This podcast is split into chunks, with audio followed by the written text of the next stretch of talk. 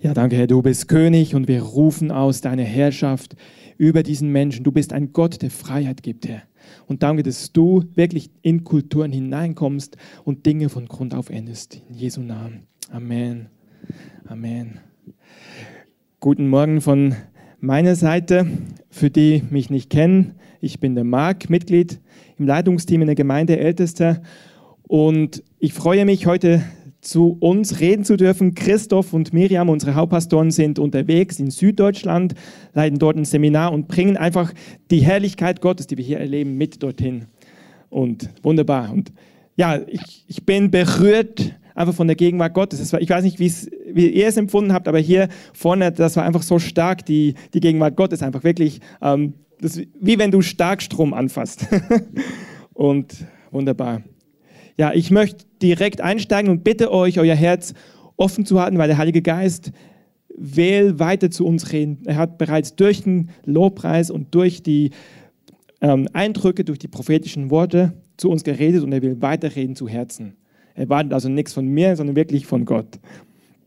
Wir schließen oder wir haben letzten Sonntag eine Predigtreihe abgeschlossen, The Blessed Life. Und ich habe mich so an eine Frage erinnert, die Christoph gestellt hat, die Frage, wie viel Segen ist legal? Also ich, ihr die Frage noch im Ohr habt. Wie viel Segen ist legal? Und ich habe mich gefragt, was heißt Segen? Und habe das mal im Duden nachgeschaut. Und es gibt verschiedene, ähm, irgendwie funktioniert das Klicken, ah jetzt, gibt verschiedene Definitionen. Ähm, ich habe das nur stichwortartig aufgeschrieben. Eines heißt gedeihen, oder nee, das erste ist gewünschtes Glück, also dass wir jemanden segnen, dass wir jemanden Glück wünschen. Ein zweiter Punkt heißt gedeihen, Glück, Wohltat.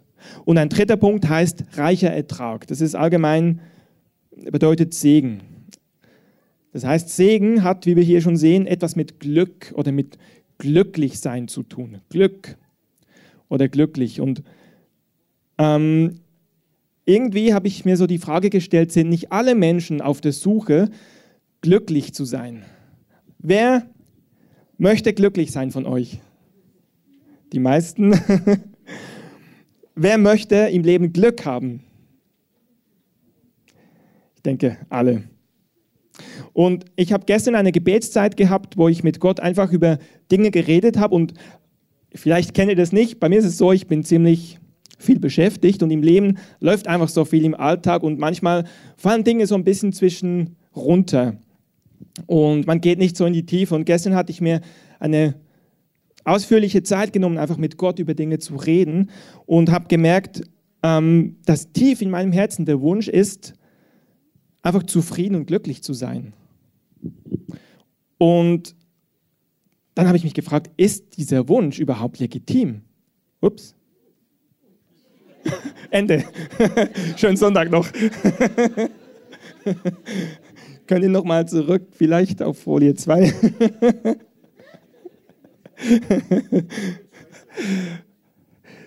also der Herr sagt, nichts damit, weiter. nee. Okay, danke. Ist dieser Wunsch legitim, dass wir oder dass ich oder dass wir glücklich sein möchten? Und ähm, ich weiß nicht, wie es euch geht. Ich habe manchmal so das Gefühl gehabt, dass, dass ich nicht zu glücklich sein darf. Weil es geht ja, wir haben gerade dafür gebetet, vielen geht es nicht gut. Viele erleben Dinge, die einfach nicht richtig sind, die nicht gut sind. Und wer bin ich denn, dass ich sage, ich will glücklich sein? Ist das nicht selbstsüchtig? Und ich habe mich gefragt, was sagt die Bibel? Die Bibel ist das Fundament. Das Wort Gottes ist das, was uns Maßstab gibt, was zu uns spricht. Und wir lesen zum Beispiel von David, im Psalm 103, Lobe den Herrn, meine Seele, vergiss nicht alle seine Wohltaten. Vergiss nicht. Und dann zählt er auf, der deine Sünden vergibt, der deine Krankheiten heilt, der dich aus der Grube erlöst, der dich krönt mit Gnade und Erbarmen und der dein Leben sättigt. Sättigt, sag mal sättigt. Sättigt, also der dein Leben satt macht mit Gutem. Das sagt David im Alten Testament. Oder Psalm 16 steht, du tust mir kund den Weg zum Leben. Vor dir ist Freude die Fülle und Wonne. Das ist ein altes deutsches Wort für Glück oder glücklich sein, für Freude. Wonne zu deiner Rechten ewiglich. Oder lesen wir von Jesus in Matthäus 5, 2 in der Bergpredigt, wo Jesus sagt, glückselig sind die, die, und dann zählt er auf. Also Jesus redet auch vom Glücklichsein. Also wir sehen in der Bibel, das ist nichts irgendwie Fernes, Fremdes, sondern Gott spricht von Glücklichsein. Vor dir ist Freude die Fülle. Das ist erstmal so eine Aussage. Und ich möchte mit uns ein bisschen weitergehen und frag, möchte der Frage nachgehen, wo ist Glück zu finden? Und es ist ganz interessant, im Alten Testament gibt es wirklich einen regelrechten Glücksforscher. Es gab jemanden, der hat das Glück erforscht, das ist der Salomo, König Salomo, Sohn vom König David. Und der hatte sich aufgemacht, das Glück zu erforschen. Wir lesen davon im Buch der Prediger, im Kapitel 2. Und Salomo, ihr müsst euch vorstellen, das war der Mann, der hatte wirklich Reichtümer ohne Ende. Der hatte wirklich alles, was, er, was man sich nur wünschen kann. Und wir lesen von ihm, er hat sich alles gegönnt. Also lest es gerne mal zu Hause durch, Prediger 2 fängt an ab Vers 4, ich vollbrachte Großartiges, ich baute mir Häuser, pflanzte Weinberge, legte Gärten und Parks an und, und, und, und, dann zählt er alles auf. Und dann sagt er Vers 10, wenn mir etwas ins Auge stach, was ich haben wollte, nahm ich es mir. Er hatte ja das Geld, er war König. Ich versagte mir keine einzige Freude. Wow. Da muss man denken, das muss der Mann sein, der am glücklichsten war. Wirklich, der hat sich alles gegönnt. Wo er nur ein Auto gesehen hat, gab es damals noch nicht, aber gekauft. Haus mit Pool sowieso, Palast, also der hat wirklich alles gehabt. Und interessant ist, wenn wir sein Fazit lesen, im Vers 11 steht, doch als ich alles prüfend betrachtete, was ich mir mit meinen Händen erworben hatte und die Mühe dagegen hielt, die ich darauf verwendet hatte, merkte ich, dass alles sinnlos war. Es war so unnütz wie der Versuch, den Wind einzufangen. Es gibt keinen bleibenden Gewinn auf dieser Welt. Oder er sagt es bereits quasi in der Einleitung Kapitel davor, Prediger 1,14, ich sah alles tun, das unter der Sonne geschieht, und siehe, es war alles eitel, also nichts nutz, und ein Haschen nach Wind. So, also niederschmetternd, niederschmetternd.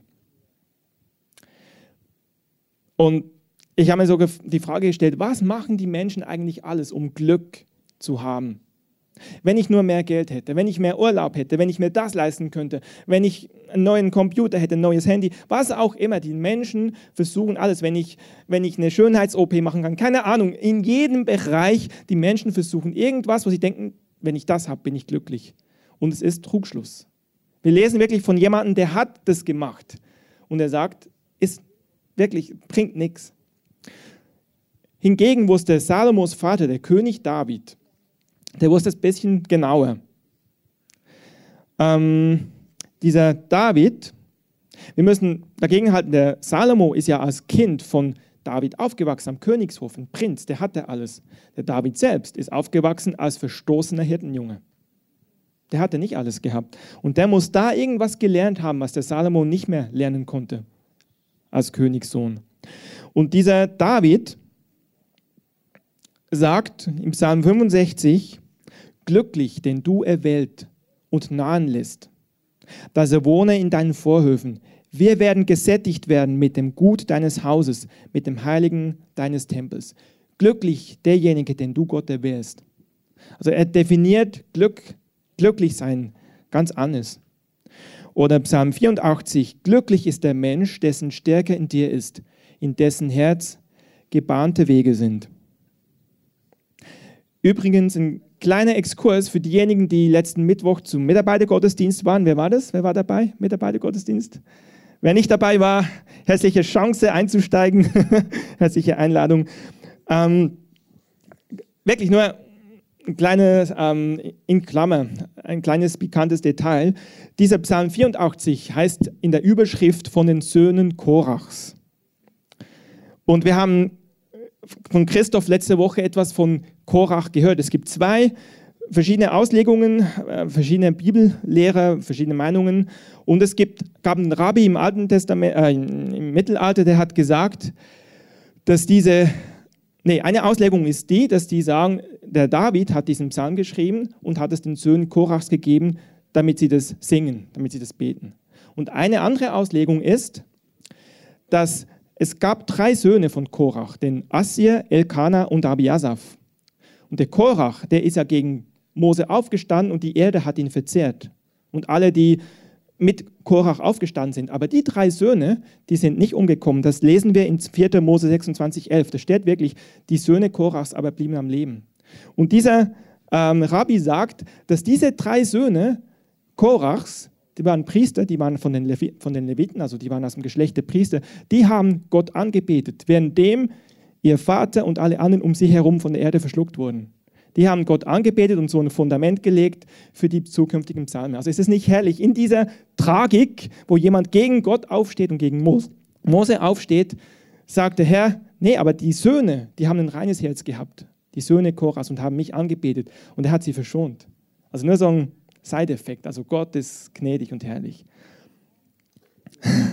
Aber wie das auch mal sei, lässt, lässt den Psalm 84 mal komplett durch. Es ist herrlich. Vers 7 zum Beispiel sagt, diese Menschen, sie gehen durch das Tränental und machen es zu einem Quellenort. Wow. Also wirklich glücklich ist der Mensch, dessen Stärke in dir ist, in dessen Herz gebahnte Wege sind. Habt ihr das? Dieses Glück, was der Salomo getestet hat? Indem er sich alles geleistet hat und er sagt, ist nichts, ist nix, bringt nichts. Und das Glück, was König David erlebt hat, was er verbindet mit Gott, glücklich ist, wer bei dir ist. Und ich möchte mit uns jetzt einen Schritt weitergehen und sagen, glücklich in Jesus Christus. Eigentlich können wir unseren, unser Glück kaum fassen. Und mein Wunsch ist, dass der Heilige Geist uns die Augen öffnet, dass wir etwas von dem verstehen, was für ein Glück wir haben. Und ich bete, Heiliger Geist, dass du kommst und dass du wirklich ähm, wie die Decken vor, dem, vor den Augen wegnimmst, um nicht zu sagen, Bretter vor dem Kopf wegnimmst, dass wir verstehen, was wir von dir überhaupt haben, was du uns geschenkt hast, Jesus, durch deinen Kreuzestod, durch dein Opfer, was wir verstehen, was wir in dir haben, dass wir verstehen, was wahres Glück ist. Herr, lass nicht meine Worte das sein, sondern Heiliger Geist, komm und hauche du da drauf, dass wir wirklich etwas verstehen. Nimm du diesen Vorhang jetzt weg ich vertraue dir in Jesu Namen. Ich möchte mit uns eine mathematische Gleichung aufstellen zu Beginn. Ich bin nicht der Mathe-Profi, aber in meinem Job muss ich auch manchmal Dinge ausrechnen, komplizierte Sachen. Deswegen, ich möchte anfangen mit dieser Stelle aus Kolosser 2, Vers 3. Da steht, in Christus liegen verborgen alle Schätze der Weisheit und Erkenntnis. Also können wir sagen, gegeben bei der Formel gegeben ist, in Christus sind alle Schätze. Okay? Und jetzt kommen wir ins Spiel. Wir lesen in vielen Stellen, dass wir in ihm sind. 2. Korinther 5, 17. Daher, wenn jemand in Christus ist, ist er eine neue Schöpfung. Das Alte ist vergangen, siehe, Neues ist geworden. Und Galater 3, 28.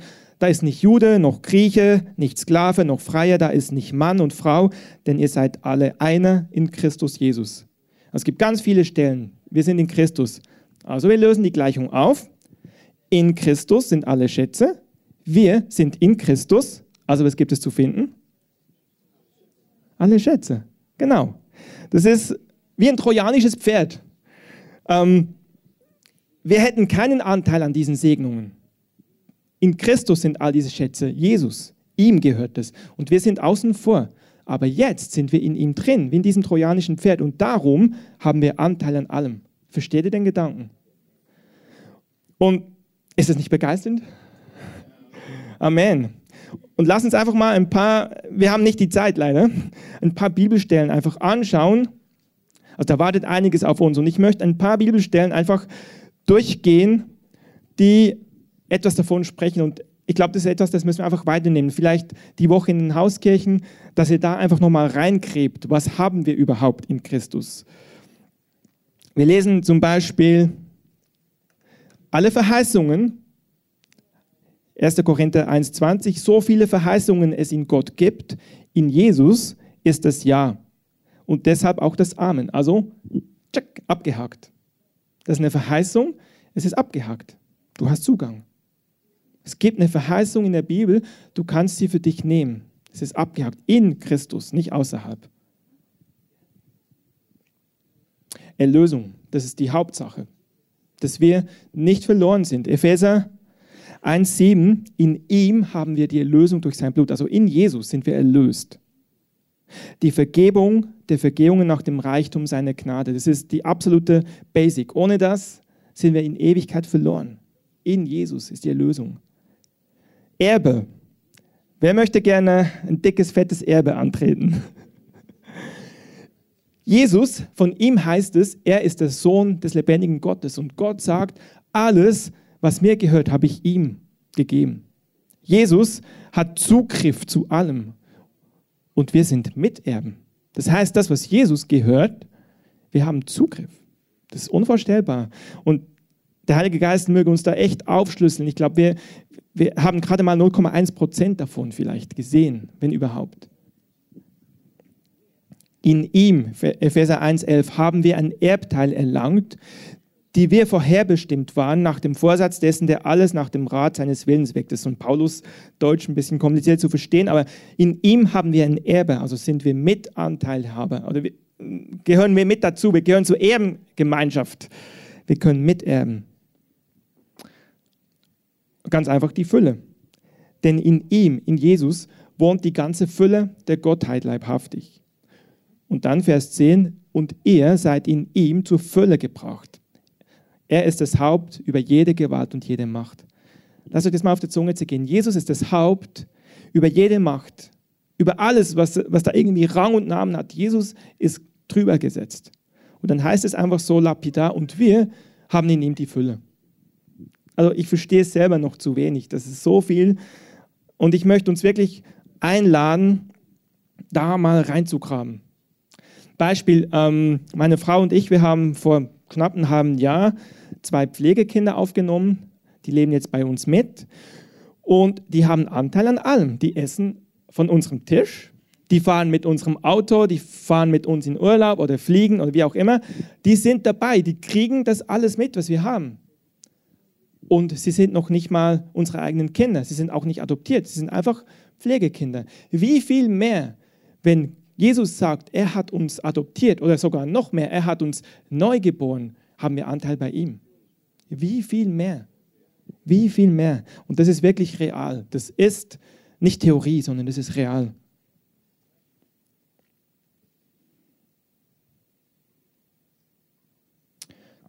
Die Frage,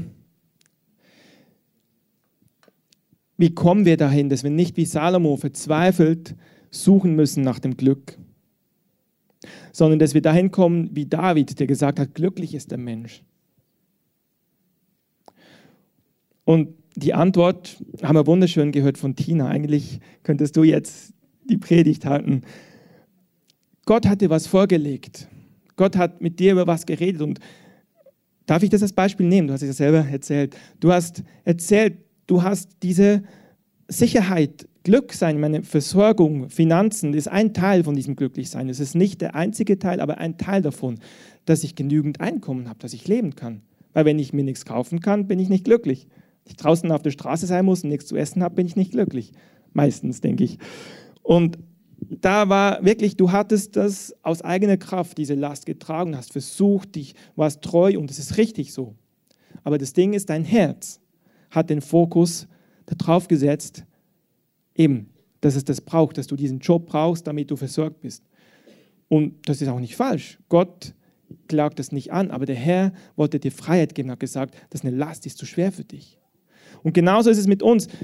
Es ist nicht falsch, wenn wir irgendwo Dinge tragen, Dinge uns da reingeben, aber Gott möchte diesen Fokus nach dem Äußeren, möchte er ändern in das Innere. Und Gott selbst macht es. Er hat dann bei dir angefragt, angeklopft, darf ich mit dem mal drüber reden, über die Finanzen? So, ah, Hilfe. Und genauso macht es Gott. Das macht er. Wir können das selber nicht verändern. Das ist auch wieder die schöne Botschaft. Wir müssen selbst gar nichts verändern. Wir können das auch nicht, sondern Gott macht es. Also Gott gibt uns einen neuen Fokus. Wie Tina schön gesagt hat, nicht ohne ihn, nicht unabhängig von ihm, sondern eben in Abhängigkeit von ihm oder in ihm, um Bezug zu nehmen von dem, was ich eben gesagt habe, in Christus. Und ich habe gesagt, im Prinzip ist es so, es muss erstmal was Altes weg, damit Neues kommen kann. Wie bei einem Hund. Wenn der einen Knochen hat und er kann noch so trocken sein, er lässt er nicht los. Wenn du ziehst und sagst, komm, ich habe was Besseres und du willst den nehmen, vergiss es. Und er muss diesen Knochen erst loslassen, damit er das saftige Steak haben kann. Es muss irgendwie, diesen Knochen, der muss weg, damit das saftige Steak kommt. Und bei uns ist es wirklich oft so, wir beißen uns an was fest. Und Gott muss uns irgendwie Wege führen, dass dieser Knochen wegkommt, damit er uns das saftige Steak geben kann. Das ist wirklich so. Und ähm, ich möchte uns eine Stelle vorlesen. Wir wissen ja, das Alte Testament ist wie ein Bilderbuch. Es ist wie ein, ein Schatten auf das, wo Gott uns jetzt durchführt. Und es gibt eine Stelle im 5. Mose 8, die spricht davon, quasi rückblickend, wie das Volk Israel durch die Wüste geführt wurde. Und Mose spricht da zum Volk Israel und sagt, Gott, der dich durch diese große und schreckliche Wüste geleitet hat, wo feurige Schlangen waren und Skorpione und dürres Land ohne Wasser, aber jetzt passt auf, der dir Wasser aus dem harten Felsen entspringen ließ. Gott, der dich in der Wüste mit Manna speiste, von dem deine Väter nichts wussten, um dich zu demütigen und zu prüfen, damit er dir am Ende Gutes tue und damit du nicht in deinem Herzen sagst, meine eigene Kraft und meine Stärke hat mir diesen Reichtum verschafft. So gedenke doch an den Herrn, deinen Gott, denn er ist es, der dir Kraft gibt, solchen Reichtum zu erwerben. Das ist eine interessante Stelle. Wir lesen davon, wie Gott das Volk bewusst in die Wüste geführt hat. Warum? Weil er sie prüfen wollte. Und ich habe eine interessante E-Mail bekommen von einem Freund von mir und ich möchte Teile davon einfach uns vorlesen, weil mich hat es getroffen im Zusammenhang auf diese Serie The Blessed Life, also Finanzen, aber auch im Zusammenhang auf dieses, eben wie Gott uns segnen will. Und er schreibt, mein Freund, die Herzenshaltung der totalen Abhängigkeit von Gott, die Israel in der Wüste lernen sollte, die Israel in der Wüste lernte, sollte sie mit in das verheißene Land des Überflusses nehmen. Also diese Herzenshaltung, die sie in der Wüste lernen müssen, sollte sie mitnehmen in das verheißene Land, damit der Überfluss ein Segen bleibt und nicht ein Stolperstein. Die Wüste hatte keinen Mangel, jeden Tag übernatürliche Versorgung. Eine Wolkensäule, die vor der heißen Sonne schützte am Tag und in der Nacht eine Feuersäule, die wärmte und Licht gab. Keiner war krank, die Kleidung nutzte sich nicht ab. Diese Wüste hatte nichts mit Zerstörung, Mangel, Krankheit, Raub und so weiter zu tun sondern sie diente, um Herzenshaltung zu reinigen und das Gold des Glaubens und Vertrauens hervorzuschürfen. Die Wüste definiert, was Zerbrochenheit ist. Absolute Abhängigkeit von Gott. Wenn sie das nicht lernen würden, also das Volk Israel, würde das verheißene Land sie zu Fall bringen. Und jetzt ein wichtiger Punkt, Unabhängigkeit gibt es nicht, nur richtige Abhängigkeit. Von irgendetwas sind wir alle abhängig. Die Frage ist nur von was. Gott will, dass wir von ihm abhängig sind. Ihm vertrauen, weil uns das frei macht von allem anderen. Dann kann alles andere auch zu uns kommen, da es nicht missbraucht wird. Und das ist genau das, was Gott macht, diesen Weg. Wie führt er uns dahin, dass wir von dem Äußeren gelöst werden? Das empfinden wir einfach als Wüste. Es ist einfach so. Wenn dieser Knochen wegkommt, dann denken wir erstmal, jetzt habe ich nichts mehr. Aber Gott gibt uns ja was Besseres. In der Wüste, sie hatten nie Mangel. Und es ist wirklich so. Ich kann von meinem Leben sagen, wo ich durch Wüsten durchgegangen bin, es war nicht ein Mangel. Gott hat mich nicht fallen lassen. Ein kleines Beispiel, es gibt ja verschiedene Bereiche des Lebens. Ein Bereich des Glücklichseins ist Beziehung. Und als ich vor mehr als zehn Jahren von der Schweiz nach Ostdeutschland umgezogen bin, ähm, gezogen bin, hatte ich so in meinem Kopf den Gedanken, also ich, ich habe da eine junge Frau gekannt in Ostdeutschland, habe gedacht, okay, dann bin ich dann in, Deutsch, in Ostdeutschland, in der Nähe und dann kann ich die mal kennenlernen. Also ich habe mich so ein bisschen verguckt gehabt in die.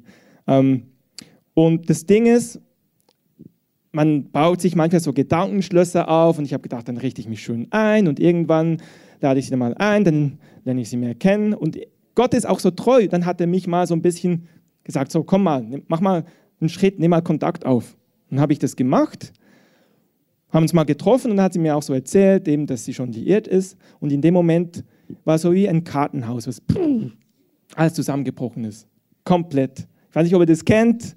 Ähm, das tat ziemlich weh, so wie ein Speer durchs Herz. Und das Schöne ist, und deswegen, deshalb erzähle ich das, ich bin dann zurückgefahren ähm, nach Ostdeutschland, wo ich lebe, gelebt habe, immer noch lebe. und habe mich ans Klavier gesetzt und habe einfach den ganzen Frust einfach zu Gott gebracht und habe ihn angebetet. Und ich muss euch sagen, ich habe selten so einen Trost erlebt wie damals. Da kam so eine Gegenwart Gottes. In diesem Schmerz, in dieser Trauer kam so eine, es war so lieblich, so herrlich, so eine Gegenwart, ein Trost Gottes. Und das ist genau dieses Schmecken. Ich hätte das Äußere dass das geklappt hätte mit dieser Beziehung. Und jetzt muss ich sowieso sagen, Gott sei Dank hat es nicht geklappt. Ähm, das, das ist nichts, wäre nichts im Vergleich zu dem, was ich da erlebt habe. Und das ist genau dieses Ding, wenn du in der Wüste bist und alles zerbricht und dann sagst du wie David, meine Hilfe kommt vom Herrn. Wie lieblich ist es, bei dir zu sein. Dann zapfst du diese Quelle an, auf einmal merkst du, wow, und versteht ihr, wir sind in dieser Welt und wir sehen mit unseren Augen nur das Sichtbare. Aber es gibt Dinge, die sehen wir nicht mit diesen Augen. Und Gott muss es irgendwie und macht es irgendwie, dass er das Ding, was vor diesen Augen ist, was uns auch hindert, in Dinge reinzukommen, dass er das sowieso wegnimmt, um uns etwas Neues zu zeigen, was darunter liegt. Und das ist meine Botschaft heute. Ich weiß, das, das, kann, das kann ich auch, das geht nicht über den Kopf, das kann nur über das Herz gehen, dass Gott das macht. Und es ist wirklich mein Gebet, dass ihr etwas und wenn ihr nur einen kleinen Teil davon schmeckt heute und denkt, okay, das kann sein, dass da was ist, dann ist das Ziel erreicht. Dann ist das Ziel erreicht, dass ihr merkt, okay, da ist mehr. Und mein Wunsch ist, dass wir uns darauf einlassen, dass wir sagen, okay, wenn das stimmt, dass in ihm alles ist, dann möchte ich das. Dann möchte ich das. Und eigentlich bin ich schon am Schluss. Eigentlich ist es schon das, was ich sagen möchte. Wirklich diese man kann es nicht in Worte fassen. Das, was wir von ihm haben, das, was er für uns vorbereitet hat, das ist viel größer, als wir uns denken können. Und meine Einladung heute ist einfach wirklich, dass wir uns darauf einlassen, gerade auch im Zusammenhang mit dieser Botschaft, The Blessed Life, nicht den Fokus auf das Äußere zu legen, sondern wie Tina diesen Prozess zu gehen. Und auch nochmal, das macht Gott. Das kann ich nicht selber, aber was es von uns braucht, ist ein Ja, dass ich sage, ja Herr, hier bin ich, Führe mich da hinein. Und ich möchte, die Band kann schon mal nach vorne kommen. Ich möchte an dieser Stelle eine Einladung aussprechen, die ihr vielleicht jetzt nicht vermuten würdet an dieser Stelle. Aber sie gehört dazu, weil es eine Einladung ist, sich vom Alten zu lösen, um Anteil am Neuen zu haben. Und wir haben von Christoph gehört, dass gerade im Bereich Finanzen, es geht um Finanzen, weil das einfach ein Maßstab ist, weil das ein Prüfstein ist, wo Gott uns prüfen kann, unser Herz prüfen kann. Und ähm, wir haben als Leitungsteam, als ältesten Team, haben wir quasi Christoph und Miriam als ganze Familie ausgesandt oder wie auch immer. Wir, wir schicken sie nach USA, nach Los Angeles zu Azusa Now. Vielleicht habt ihr gehört, Azusa, das war dort, wo die Pfingstbewegung, wo die Geistesausgießung 1906 war das, glaube ich, hat es stattgefunden. Und da ist wirklich etwas Großes passiert. Das heißt, alle ähm, Bewegungen, auch unsere Bewegungen, sind eigentlich daraus entstanden, wo, wo der Heilige Geist sich bewegt, bewegt. Also diese Bewegungen, wo Gottes Geist einfach neu wirken kann, sind aus diesem aus dieser Ausgießung entstanden, vor über 100 Jahren. Und es gab damals ein Wort, das nach 100 Jahren nochmal so eine Ausgießung sein wird in einem größeren Maße.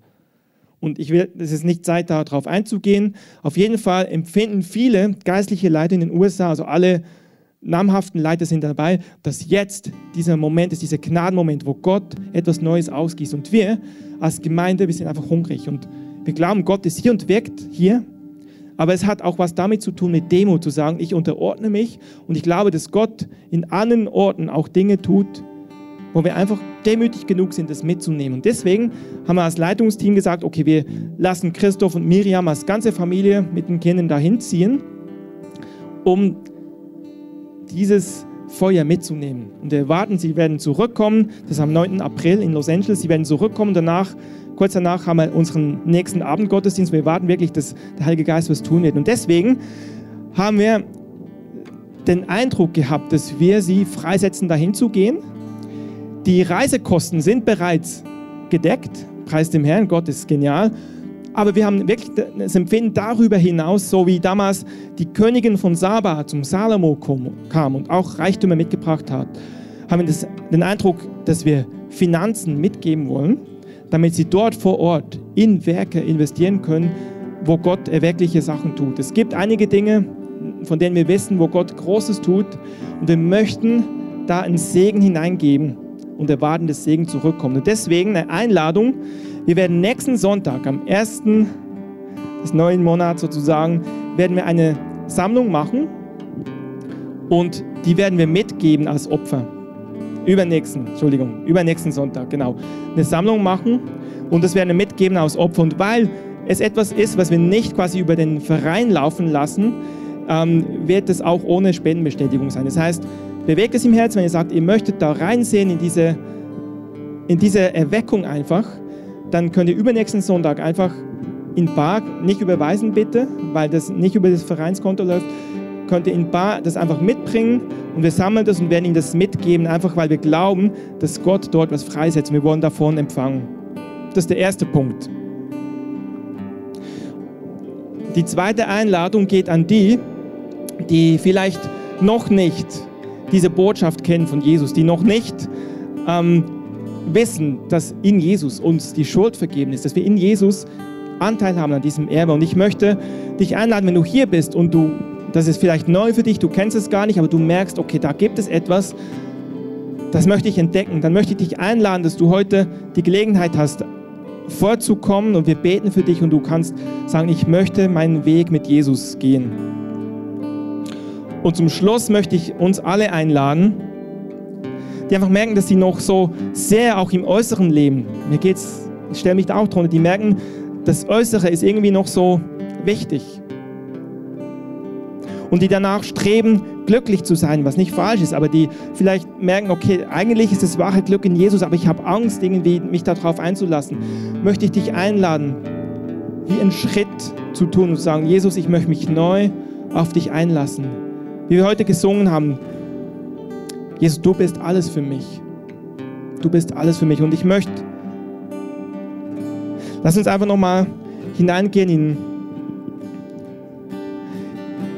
in einen Song und wirklich den Heiligen Geist einladen, dass es wirkt und dann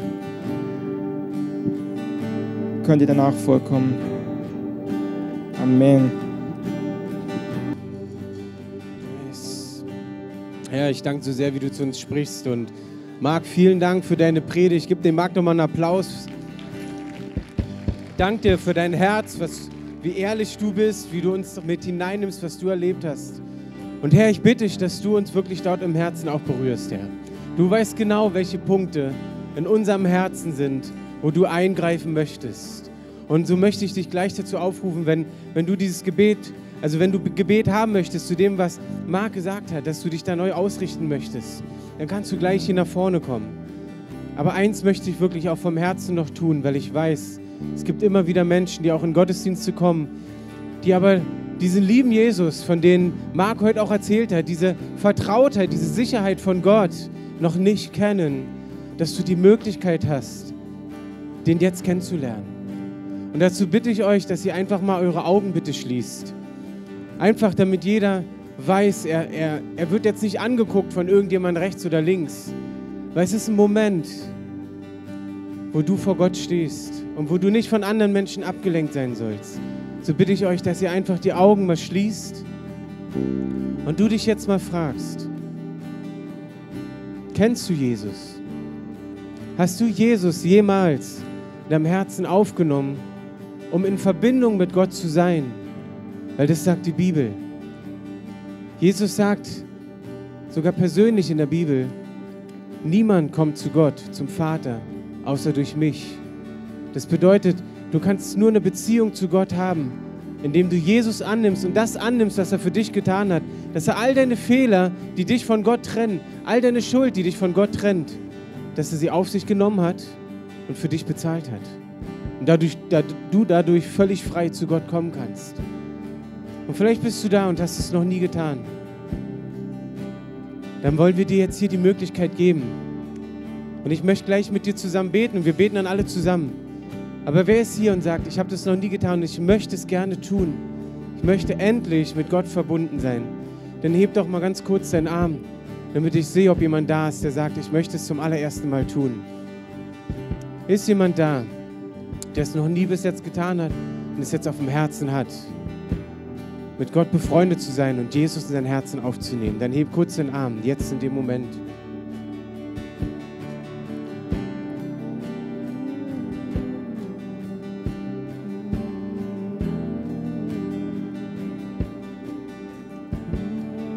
Okay.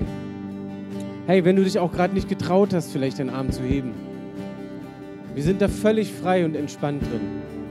Du kannst gerne auch einfach nachher mit nach vorne kommen und einen von den Betern oder Beterinnen ansprechen und sagen, hey, hier, ich möchte es eigentlich tun. Dann hast du vielleicht den Rahmen, wo du dich nicht, wo du dich nicht getraut hast zu melden. Herr, aber ich bete, dass du jetzt einfach wirksam bist. Ich binde alle Mächte der Finsternis, die davon abhalten, den Fokus auf dich zu haben und das Verlangen, zu dir zu kommen. Ich bete, dass du zu Einzelnen jetzt sprichst und ich lade euch alle ein, die Gebet haben wollen, dass ihr hier jetzt nach vorne kommt in der Zeit, wo die Band noch einmal einen Chorus singt. Nach dem Chorus ist der Gottesdienst offiziell vorbei, dass wenn du sagst, okay, das, was ich heute schon bekommen habe, das ist gut, das nehme ich mit. Du kannst gerne unten zur Bar gehen, da gibt es Kaffee und Kekse, da könnt ihr euch gut unterhalten. Wenn du hier bleiben möchtest und diese Gegenwart Gottes weiter genießen möchtest oder Gott noch zu dir spricht, dann bleib bitte ruhig hier sitzen und redet hier nicht laut miteinander, weil wir hier vorne noch für euch beten. Wenn du Gebet möchtest, dann komm hier nach vorne, ström nach vorne. Die Beter bitte ich auch schon nach vorne in der Zeit, dass wir für euch beten. Ich wünsche euch eine richtig, eine richtig geniale Woche. Eine Woche, wo du das, was du aufgenommen hast heute, an Menschen weitergibst, denen es nicht so gut geht, die nicht so glücklich sind wie du, weil du Jesus kennst. Dass du das weitergibst, was in dir brennt und was dein Leben verändert hat. Und dass du selber darin bestärkt wirst. In Jesu Namen segne ich euch, jeden Einzelnen, der hier ist. Amen. Komm und lobe den Herrn. Komm und lobe den Herrn. Meine Seele singt. Betet den König